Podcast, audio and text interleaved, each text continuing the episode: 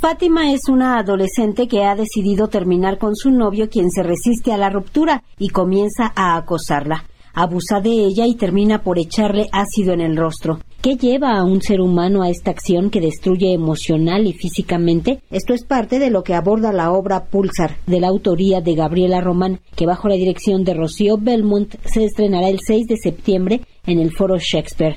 Su directora Itari Marta, quien ha trabajado con presos y llevado sus obras a la escena, platica de cómo la violencia de género llega al grado del uso de ácido que nuestro rostro no exista y quieren que otras personas lo vean. Cualquiera podría pensar que matarnos era lo peor y ya era bastante, ¿no? Ya era bastante fuerte desaparecernos y que hayan 11 asesinatos, feminicidios de mujeres diariamente en nuestro país. Pero ahora el mensaje es que quieren que nos vean en las calles deformes, la historia inicia cuando Fátima arriba a una nueva secundaria y conoce a Alba y Aurora, hermanas gemelas que se convierten en sus mejores amigas.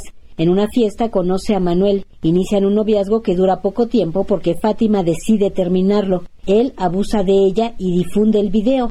Ella denuncia, pero las autoridades de la escuela no hacen nada. Fátima y sus amigas toman las barras y redes sociales para denunciar. Es así como Manuel, en venganza, le avienta ácido, una violencia de la que hay que hablar una violencia muy muy elaborada ya, ¿no? Es decir, lo que lo que quieren es que nos deformemos, que nos borren nuestra identidad, que borren nuestra voz, que borren nuestro rostro. Me parece que es una violencia que habla ya no de, de desaparecernos, sino de hacer visible que nos quieren deformar.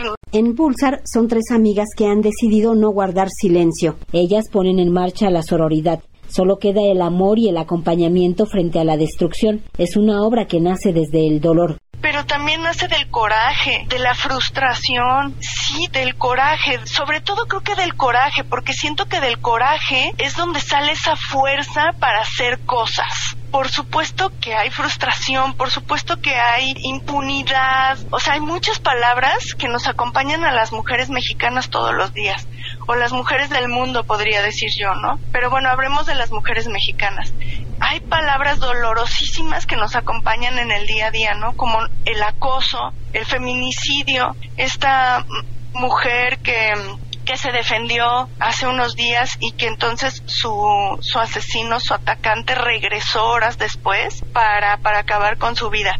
Pulsar se presentará desde el 6 de septiembre, los miércoles a las 20.30 horas, en el Foro Shakespeare, Zamora número 7, en la Colonia Condesa. Para Radio Educación, Verónica Romero.